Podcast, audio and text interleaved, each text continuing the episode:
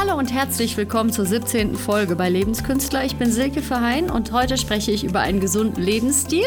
Was ist das?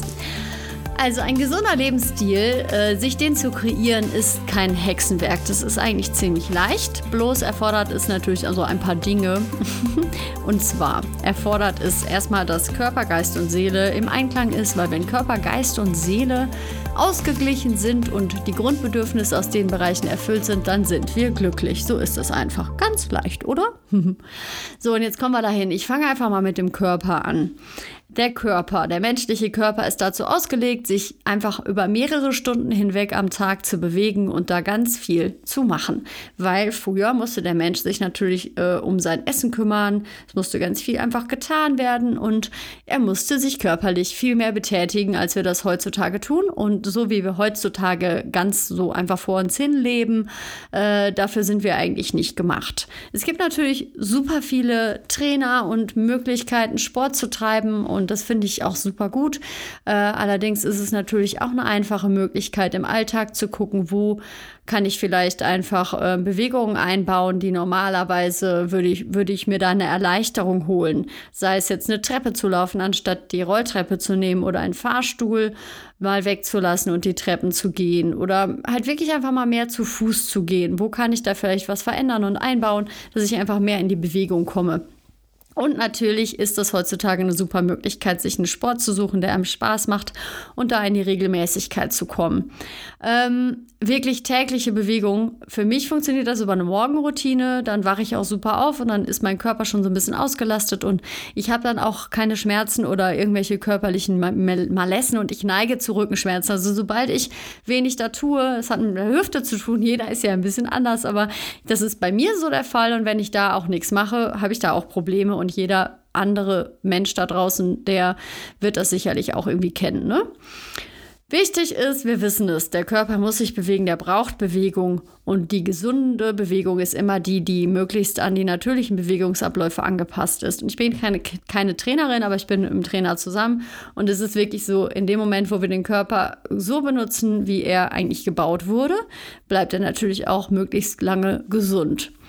Was noch hinzukommt für den Körper ist natürlich die Ernährung. Also alles, was wir da oben reinpacken, ist dann ja in uns drin. Und da packen wir manchmal ganz, schöne, ganz schön Mist rein. Also wenn man einfach durch den Supermarkt geht und dann mal guckt, wie viele Lebensmittel da sind eigentlich noch wirklich die kompletten Lebensmittel. Was ist da eigentlich schon alles von verarbeitet? Wenn man dann auf die Packungsbeilagen guckt und da super viele Begriffe, die da drin sind, überhaupt nicht kennt, das kann eigentlich nicht gut sein. Aber ja, wir sind so daran gewöhnt, es ist ja auch irgendwie leicht, geht auch alles schnell, sogenanntes Fast Food. Wir können uns auch einfach überall gekochtes Essen kaufen. Da wirst du auch niemals wissen, was da drin ist. Und ja, man muss sich auch nicht wundern, wenn immer mehr Leute alle möglichen Nahrungsmittelunverträglichkeiten haben und da kommt immer mehr dazu. Im Endeffekt wissen wir, dass das Mist ist. Es ist nur einfach manchmal verdammt kompliziert irgendwie gefühlt, das anders zu machen. Aber wenn du dir einfach eine Tüte Nüsse und Bananen kaufst oder was auch immer, also man kann irgendwie Gewohnheiten natürlich auch ändern und das ist einfach so, dass wir es eigentlich wissen. Wir wollen es nur nicht hören, wir wollen es nicht wissen, weil es ist ja alles total kompliziert, das dann umzusetzen, weil es macht ja sonst auch keiner. Genau. Ähm, also da, da einfach nochmal gesagt, du weißt eigentlich immer, du weißt auch, was du verträgst, was du nicht verträgst, das signalisiert der Körper dir auch aber so richtig. Und ähm, eine Colaflasche zu trinken, weil wir gerade denken, boah, ich habe jetzt so Bock auf eine Cola. Cola ist einfach Mist, das ist totaler Müll. Und ja, äh, ich mache das auch ab und zu. Es ist nur einfach so, einfach nochmal gesagt, es ist im Endeffekt so, dass wir dann wissen, dass das einfach nicht gut ist für unseren Körper. Dann kommt hinzu, was meine ich denn mit Geist? Also wie kann man den Geist denn eigentlich erfüllen und was kann man da machen? Also da gibt es natürlich genug, genug Sachen, das auch zu trainieren, sei es jetzt Meditation oder Achtsamkeitstraining oder beides und das so in, zu integrieren in den Alltag, aber vor allen Dingen auch, wie gut ist deine Psychohygiene? Also wie gehst du mit dir selber um? Wie gehst du mit anderen um? Bist du viel griesgrämig? Ärgerst du dich viel?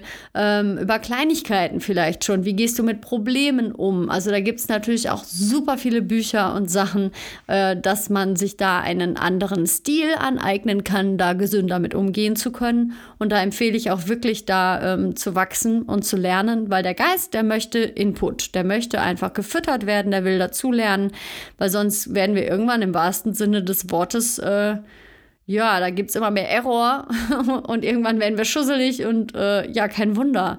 Wenn wir immer nur die gleichen Abläufe im Kopf ablaufen lassen, was in den meisten Berufen leider der Fall ist, also wir lernen etwas und dann müssen wir es immer wieder abliefern, das kann nicht so unbedingt gut sein. Das ist natürlich das Grundbedürfnis der Sicherheit erfüllt, weil wir irgendwie, wir kennen das alles. Das ist alles irgendwie ein bisschen die Komfortzone, wir kennen uns da aus, wir sind da sicher. Wir müssen nicht irgendwie ein Risiko eingehen, aber im Endeffekt, so richtig glücklich, glaube ich, ist es auf Dauer für niemanden. Was kannst du machen, um den Geist zu füttern? vielleicht irgendwelche Sachen dazu lernen, eine Sprache lernen. Vielleicht, ähm, ja, also ich meine, jeder hat ja unterschiedliche Ideen, worauf er Bock hat. Guck doch einfach mal, worauf habe ich eigentlich Bock? Was möchte ich eigentlich dazu lernen? Und vor allen Dingen auch noch der Hinweis, wie gehe ich mit mir selber um? Wie sind meine Gedanken? Wie ist das so über den Tag verteilt? Da kann man auch mal Tagebuch drüber führen und da wird sich sicherlich ein Muster einpendeln, wo man sich auch schnell mal bei ertappt, dass man zu Sachen neigt. Und das kann man ja alles ändern. Wir sind schon auch äh, dazu in der Lage, Dinge, Dinge mal für uns zu ändern. Dann kommt hinzu, was? Jetzt kommt hier die Baustelle, die ich finde ich total wichtig, die ist super wichtig. Ich meine, ich arbeite als Schamanin und als Schauspielerin und dann vielleicht denkt sich der eine oder andere, hä, was, pff, what? Was will die da eigentlich mitmachen und so? Für mich ist es genau das, was mich erfüllt. Also dass ich jetzt überhaupt mal erwähne, dass ich als Schamanin arbeite, das ist noch nicht so lang, weil bei mir rollten sich da eigentlich die Zehen auf, weil ich das ganz unangenehm fand. Ich habe mit diesen Begriffen, auch mit der Schau mit Schauspiel, ich habe mit beiden Begriffen total viele negative Dinge irgendwie verbunden, so so Sachen, die ich dann über Leute, die das machen, gedacht habe und wie ich dann zu sein habe und wie das auszusehen hat und so. Und genau das machen wir halt mit allem, was äh, was wir gerne irgendwie machen wollen würden. Also eine Berufung, also etwas, was die Seele irgendwie erfüllt haben will. Die kommt ganz aus einem drin. Das kann man irgendwie einfach, das liegt einem und dann wird einem das aber auch oft irgendwie, ist, man kriegt von außen schon oft Hinweise. Also dann kriegt man auf einmal Jobs in, de, in dem Bereich oder viele Menschen spiegeln einem, dass man das ja super kann und dass das total wertvoll ist und so. Und dann häuft sich das so an. Es wird immer mehr und es wird immer mehr und manchmal haben wir da auch gar keinen Bock drauf, aber irgendwie freuen wir uns auch. Und das ist auf jeden Fall ein Weg, ähm, auch wirklich die Berufung irgendwann zum Beruf werden zu lassen. Also was genau ist das eigentlich? Weil wenn du das hinkriegst, ähm, also wenn das irgendwann der Fall ist, dann hast du wirklich ähm, so eine ganz andere Art zu leben. Also dann ist man wirklich erfüllt. Das ist so richtig ähm, im Einklang mit, mit allem, was für uns wichtig ist, mit unseren Werten, mit dem, was auch die Leute von uns gerne haben möchten. Weil jeder Mensch hat natürlich gerne das Gefühl, irgendwie auch gebraucht zu werden ähm, also irgendwie nützlich zu sein. Wo ist der Sinn meines Lebens? Und genau diese Dinge ähm, sind sehr oft unerfüllt. Also mit Leuten, mit denen ich zum Beispiel arbeite, die dann ja auch natürlich, wer bucht eine Schamanin? Das sind Leute, die irgendwelche Blockaden haben, nicht wissen, woher die kommen, dann da über quasi über so eine Lenkung irgendwie quasi hingeführt werden wollen, dass sie sich besser verstehen und das vielleicht im besten Falle sogar lösen können und dann das irgendwie befreit davon sind. Mal so ganz grob zusammengefasst. Das funktioniert auch sehr gut. Das funktioniert aber auch nur, ähm, weil man es eigentlich in sich trägt.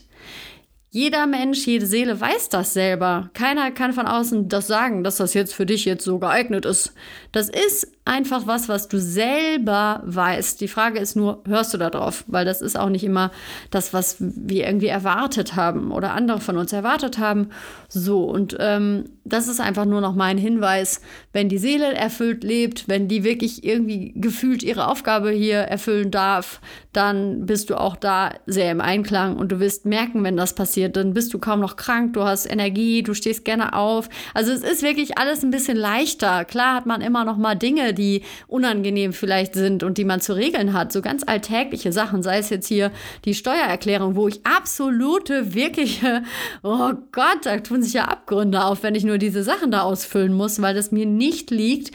Aber es ist ja egal, jemand anders kann es ja dann wiederum. Also da sind wir dann natürlich auch dazu angehalten, wenn jeder individuell das auslebt und da gibt es wirklich viel Platz für ganz unterschiedliche Dinge, dann kann man sich natürlich auch am besten austauschen.